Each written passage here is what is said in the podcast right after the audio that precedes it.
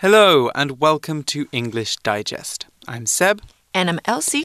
And we are recording this just a little while after Chinese New Year, aren't we? We right. just got back from the break. So, how was your Chinese New Year vacation? It was good. It was relaxing. I had a lot of exams in January, and so I was very tired when Chinese New Year came around. And so I really enjoyed just relaxing, taking it easy. I didn't really see my family, but I'm hoping to see them soon, so it's okay. So, when was the last time you visited your family in the UK? Uh, two years ago. Two years um, ago. Yes, or over two years ago now. It was in 2019. So I'm planning to go back soon for a little while and spend some time um, catching up with them now that I've got my vaccination. So, how was yours? How was your Chinese New Year break? Um, I gathered together with my family and we mm-hmm. went back to Kaohsiung to visit my grandma. Ah, hmm. yes, your family home is in Kaohsiung. Right, my dad's family. Mm, so yeah. I'm glad you mentioned that because I want to talk a little bit about going back to your roots. Now, going back to your roots, that phrase basically means returning to your place of origin or returning to uh, something you originally studied or something you were originally interested in.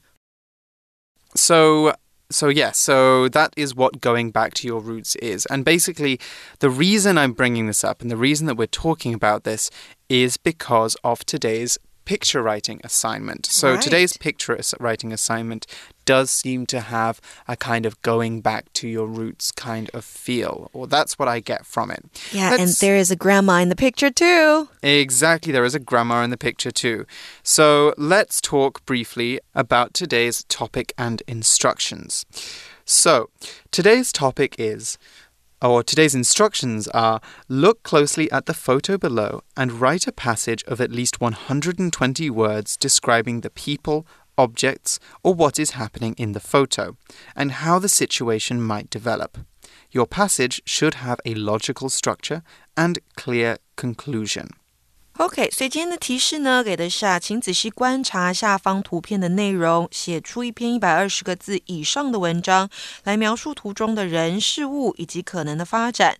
那文章呢，需要有合理的发展和完整的结局哦。Mm. So what do you see in this picture, Seb? Besides this grandma? Ah, uh, yes. Well, we, she might not be a grandma, but she might just be an old lady. We can see an old lady, we can see a young boy, mm -hmm. and I think that's a laptop, a portable computer that right. they have in front of them. 有一个笔电在他们的前方, and there's a basket next to the the old woman? Right, there is a woven basket there as well. We can also think a little bit about the setting, okay? So the right. place or where they are. So it doesn't look like an urban setting, does it? It doesn't look like a city. I think they're in the countryside. It does look like the countryside. Maybe it is a farm. Maybe they're sat outside in a farmer's field or something like mm -hmm. that. Um, it I think if we think about the relationship between these two people, it looks like they're grandmother and grandson. Yeah, me. they might be grandma and grandson. Yes, that's what I see from this. So, what do you think might be happening here? What might be going on between them? I think the kid is trying to share some interesting stuff with his grandma here. Ah, perhaps. Yeah, maybe he's teaching his his grandma how to use the computer, or maybe mm -hmm. he's showing his grandma something he did on the computer. Or so, they are maybe checking some old photos on the laptop. Yes, they could be looking at old photos together. So this picture, it's saying a lot of different things, and our assignment today is to write a passage of 120 words about this picture. And as I said, you can either you can start from wherever you like. So you can start from this picture uh, and talk about what happened next. You can talk about what is happening in this picture, or you can talk about the background. You can talk about what happened up until this picture. This could be the ending of your story. So there's a lot that you can do with this picture. So I think we should begin by developing an approach, and then we can start to turn this into a great story. 好的，那单图式的看图写作呢，想象空间会比较大一些，也没有时间顺序的限制，可以将这张图片当做起点，也就是原因、过程或是结果。结论的部分也可以。那单图是看图写作常见的写作步骤如下：第一个要注意的是呢，仔细观察图片的内容，人事实地物。好，刚刚我跟 Seb 都讨论过了。那解读图片所要传达的讯息之后呢，设定整篇故事所要表达的主旨，并且决定这张图片是起。成转还是合？那第二个就是要根据主旨，运用想象力或推理来串联整个情节哦，说一个和图片相关、合理而且生动精彩的故事。嗯嗯。So I don't know about you, Elsie, but I'm quite excited about this assignment because we get a lot of creative freedom here. Me too. hmm So creative freedom is where you get to be very creative with a project. You get to do lots of different things with a project. You don't have to write this story in a certain way. You can write any kind of story you like so long as it has a logical development to or from this picture. Okay, so you have a lot of freedom to write the story that you want to write. So, why do I say this? Well, because we can write this story in many different ways. You know, even if we just think about perspective, even if we just think about who is telling the story, we could be telling it from the boy's point of view or the old lady's point of view, or we could tell it from the point of view of a third person, someone who isn't in the picture. Maybe the boy's mum is in the farmhouse and she and she was there a moment ago. We don't know. We can add that kind of information in. So that is a good question to be asking yourself at this point. Who do you think is the most important character in this story? Who should be your protagonist? Who should be your 主角？对，所以决定主角也是非常重要的。那再来呢？所有写作方式，不论分段与否，都必须要起承转合。那一般建议呢，至少文分两段，让内容的呈现更为清楚。Mm -hmm, exactly. So we need to have a very clear and logical structure. As we are writing a narrative piece for a or a short story, we need to follow a storytelling structure. In other words, we need a beginning, a middle, a twist, or a surprise, and an end. Okay, so uh, let's just look at that word twist here. When we're talking about twists or surprise, we're talking about an interesting development that is not expected in the story. Okay, so your introduction can, you know, explain the setting, you know, what's going on, what's happening between them. Maybe your the middle can develop that a little bit, you know, say a bit about what is probably going to happen next. But when you get to your twist, you might want to throw in a bit of extra information. So perhaps this boy is about to go away to school in the city and he's not going to see his grandmother again.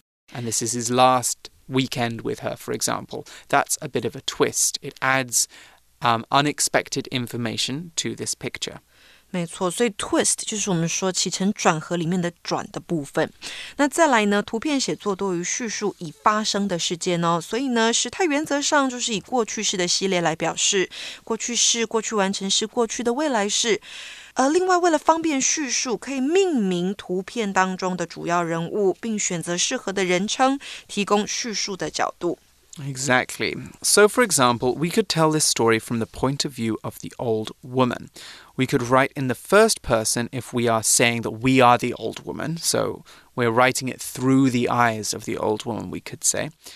Or we could, um, and in that case, we could be maybe remembering her first time using a computer. We could be writing in the I form and writing in the past tense, you know, maybe, you know um, she's remembering how one of her neighbor's kids taught her how to use a computer for the first time. And so we would write in I verbs and we would use the past simple, which honestly I think is the easiest thing to do is to use the past simple for this story because normally when you write stories you use the past simple. Um, but we can use other points of view as well. And um, I think we are going to go in our brainstorming section. So, shall we go straight into brainstorming now? Sure. 同一张图片呢，透过不同的叙述角度，那会有不同的 point of view，会带给读者截然不同的感受哦。那建议你在下笔之前，可以先思考一下哪一种叙事安排最能够让你的故事流畅的传给读者。到底要用 first person、second person 还是 third person？嗯哼。Exactly. So, to review, let's talk about what point of view can be. So, point of view is obviously who is telling the story, okay? So, sometimes when you read a story, the story is told by one of the characters. Sometimes it's told by someone who's not in the story, a narrator, and sometimes it's told as if you, the reader, are one of the characters. And so, depending on how we do this, we change the way that we use verbs. Okay, so the we have three ways, uh, three kinds of points of view, basically: the first person, the second person, and the third person. So the first person is using I verbs, as I was just saying with the grandmother. So if we're saying that we're writing it as if we are the grandmother, then we would write in I verbs. I was sat on my farm and I was using a computer with the neighbor's kids, for example. That would be example of using first person uh, in your story. Second person is different. When we're talking about the second person, we use you verbs. So we're getting the reader to imagine being one of the characters themselves. So you are sat on a farm in the Philippines and it's a beautiful sunny day, and you are sat with your grandson using the computer. That's the second person. So that means you want your readers to imagine? Yes, it mm-hmm. invites them to imagine it. We're going to be talking a little bit more about first, second, and third person in a second. Um, and the third person is telling it from an um, a outside point of view, so telling it through the eyes of a narrator. A narrator is a storyteller, and normally in stories, when you, like, for example, Harry Potter is told um, not through the eyes of Harry Potter, but from somebody just outside the story that's told through the eyes of a narrator. So while we're brainstorming our ideas, we can begin to think about which one of these perspectives we're going to use. And if you look at the graphic in the magazine, you can see a more detailed run through of what first person, second person, and third person mean. 没错，那人称的部分，像是第一人称，我们就会用到怎么样的 pronouns？代名词呢，我们会用 I 或 we。那如果是第二人称，用的就是 you。好，你在跟你的读者说话哦。在第三人称的话呢，你会用到 he、she or they。 那你会介绍比较多的观点，好让你的读者更了解那些人在转换之间的情绪啦，或是他们的意见。Mm, exactly. So the the graphic is very useful because it gives us a better idea of why we might want to use different kinds of uh, points of view. So the first person it says is good when the story involves more of the woman's or the bo boy's personal feelings and experiences. Often, when you write in the first person, you can say a lot more about what someone is thinking and their experiences. 嗯哼，那再来我们看到 second person 这个图表上面写的是呢，除了要记得用 you 好来跟读者说话之外呢，什么时候可以用它？When you want your readers to be more personally and emotionally engaged in the story. Mm, exactly. You want them to think about it. You want them to imagine what's going on. Exactly. Mm.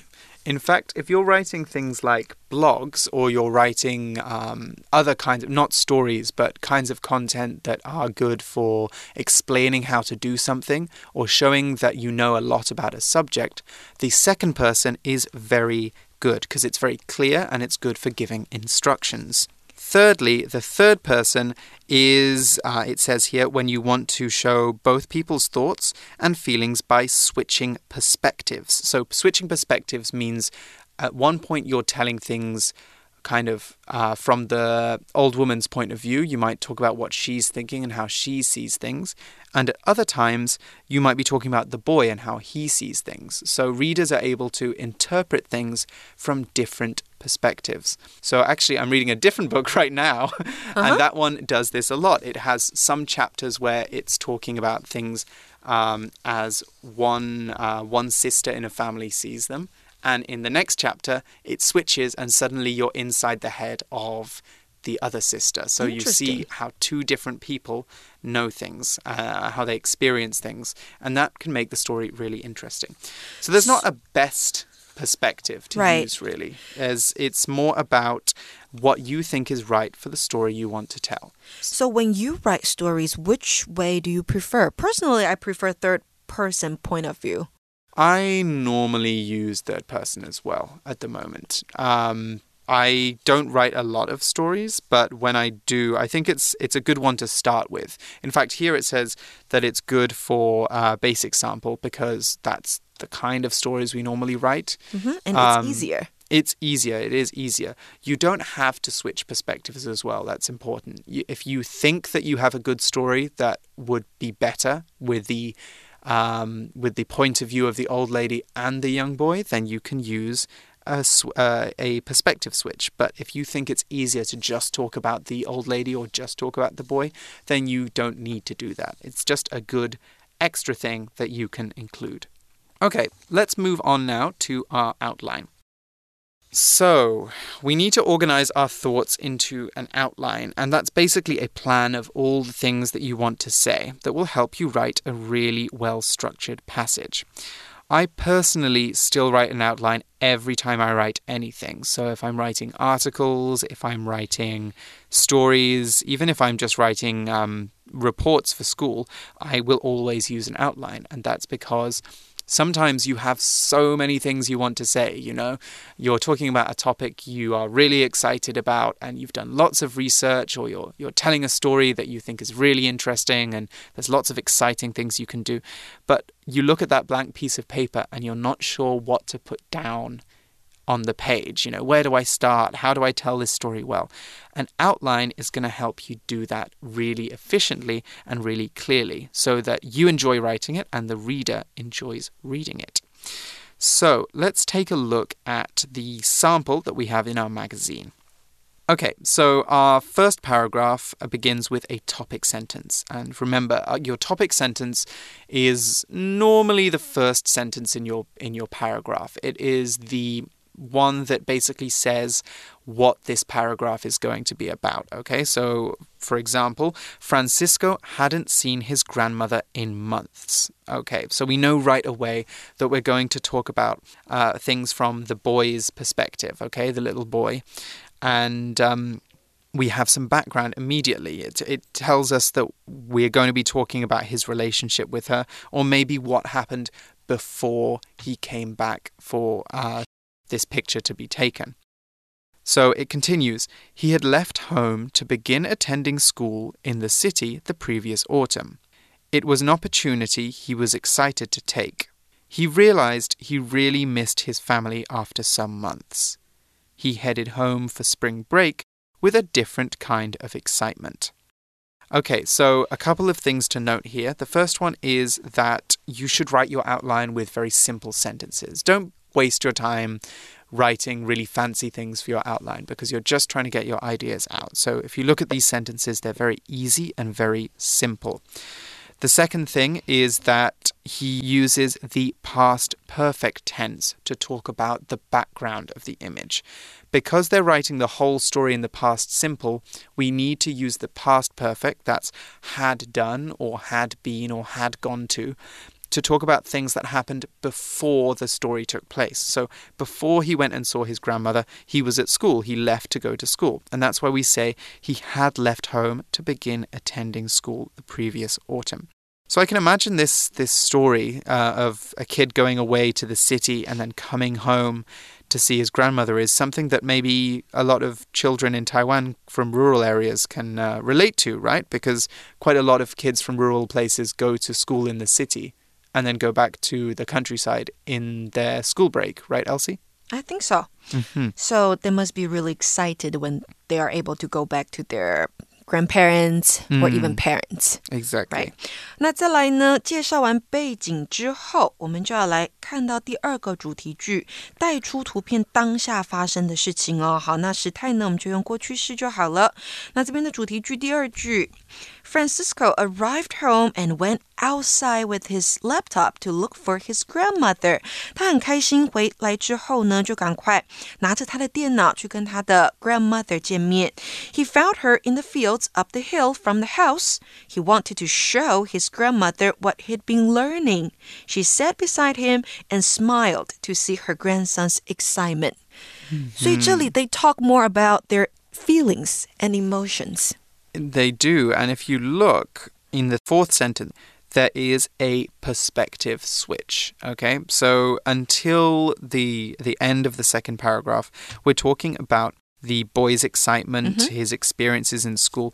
But at the end, it says she sat beside him and smiled to see her grandson's excitement. So suddenly we're seeing things through the eyes of um, of the grandmother. Which is, you know, it's it's it's very touching because we can see that both of them are really excited to see each other, and there's a lot of love in this photo. And I think one thing I really like about it is that it used that little detail of the picture, the fact that they're smiling at each other, to add more interesting information to the story, which I think is a great way of using small things in that picture to add important details to your story. 没错，人物的 facial expressions，他们的表情，你也是可以写进去的，可以利用这一点来让你的文章更有一些感情，然后呢，更有一些丰富性。 Exactly. And so our concluding sentence is Francisco's grandmother would enjoy spending time with him while he was back at home. Okay, so here again, we're now seeing things through the eyes of the grandmother, and they use the conditional tense here. would enjoy spending time with him, so we can tell that she's thinking this. She's thinking, yes, I'm going to have a really great time with my grandson now that he's back for the spring break.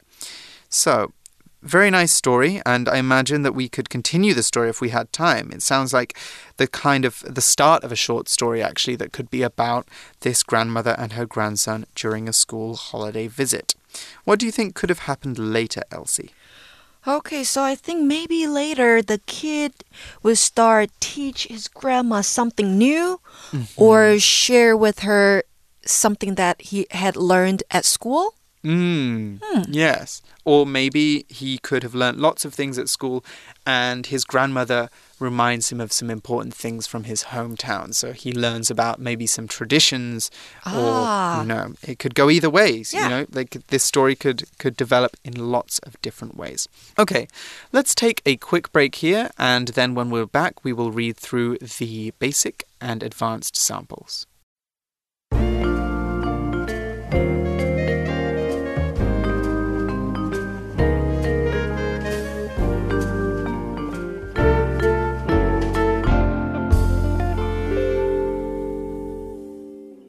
Basic sample.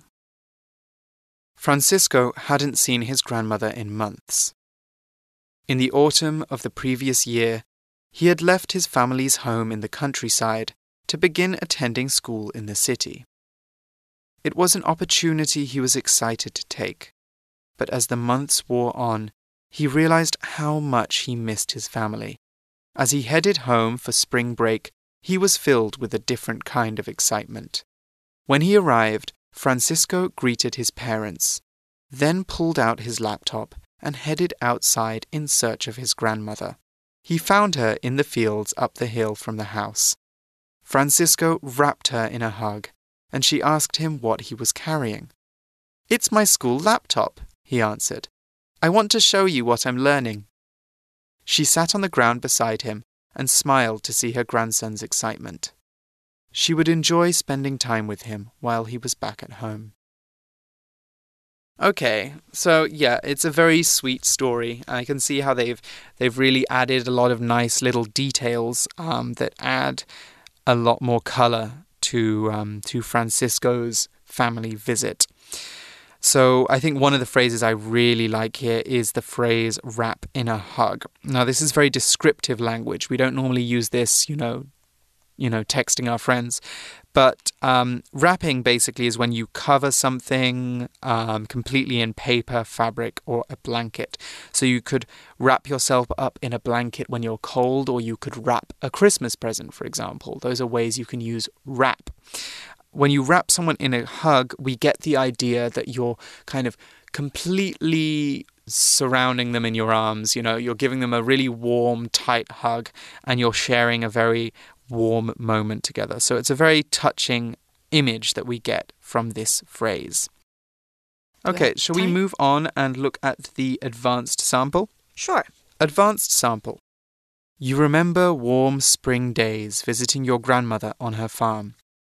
She was always glad to set aside her tasks in favor of spending time with you, and never withheld her attention.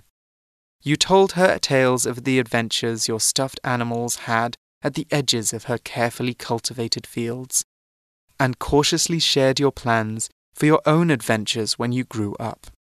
Through her patient listening and tender encouragement, you grew confident in your ability to fulfill the goals you had set for yourself. You knew you could rely on her love for you no matter what aims you chose to pursue or how far from her they took you. Now, as you hold this photograph in your hands, you feel a flood of emotions threatening to overwhelm you. You think you recall this specific day 20 years ago. It was soon after your birthday. You had been so eager to show her the expensive gift your parents had given you. She paused in her task of gathering fresh vegetables for dinner and watched your energetic explanation of all the features of your newest electronic toy. She didn't care about the marvelous capabilities of the laptop itself. She just took delight in your joy. You slip the photo into your pocket as you head to the car where your mother is waiting to drive you to the hospital. You can show your grandmother the photo when you arrive. She'll like that. You just know it. Okay, so in this one, we're taking this we're telling the story from the future we're telling it from much later on right we're to, we're imagining that this boy is probably grown up he's probably he's a man now it's it's been 20 years and he's looking back at that specific day with his grandma Exactly. He's remembering a time a long time ago when he was with his grandmother. So I like a lot of words here. It is. There's a lot of very um, like descriptive, very words? descriptive, hmm. um, quite poetic vocabulary. Um, unfortunately, we don't have enough time to get through all of it. I just want to look at one word overwhelm. Hmm. Now, when something overwhelms you, it's too much for you emotionally or physically or mentally. So, uh, here we're talking about being overwhelmed by emotions, a flood of emotions threatening to overwhelm you. Uh, a lot of emotions uh, which might make you, you know, might be too much for you. They might make you cry. They might make you stressed out. For example, I think here it's crying uh, because he misses his childhood and his and those memories with his grandmother. So we can use overwhelm in lots of different ways. Um, a similar one could be having to care for her younger siblings has really overwhelmed Wilma this week. Okay, so we're imagining that it's too much work for Wilma. She's got too much to do and she's uh, very stressed or very tired. Another might be Jamie feel, feels overwhelmed with her schoolwork right now. And that's talking about being overwhelmed mentally. And lastly, the soldiers quickly overwhelmed the castle. And in this last one, we're talking about a physical situation. We're talking about there being lots of soldiers uh, coming into the castle and taking control of it physically. OK，所以 overwhelm 代表就是使人家难以承受，那可能是情绪，可能是事件。那这边用的一个很漂亮的地方是 feel a flood of emotions threatening to overwhelm you，、嗯、让你很难以承受这些情绪大量的涌上来。嗯哼，好啦，那我们就 要 say goodbye 了，right? Yes, it's time to say goodbye, unfortunately. But we will be back in April with even more exciting writing assignments. So it won't be for long. We will see you then. For now, I'm Seb. I'm Elsie. And we'll see you again soon. Bye-bye. Bye.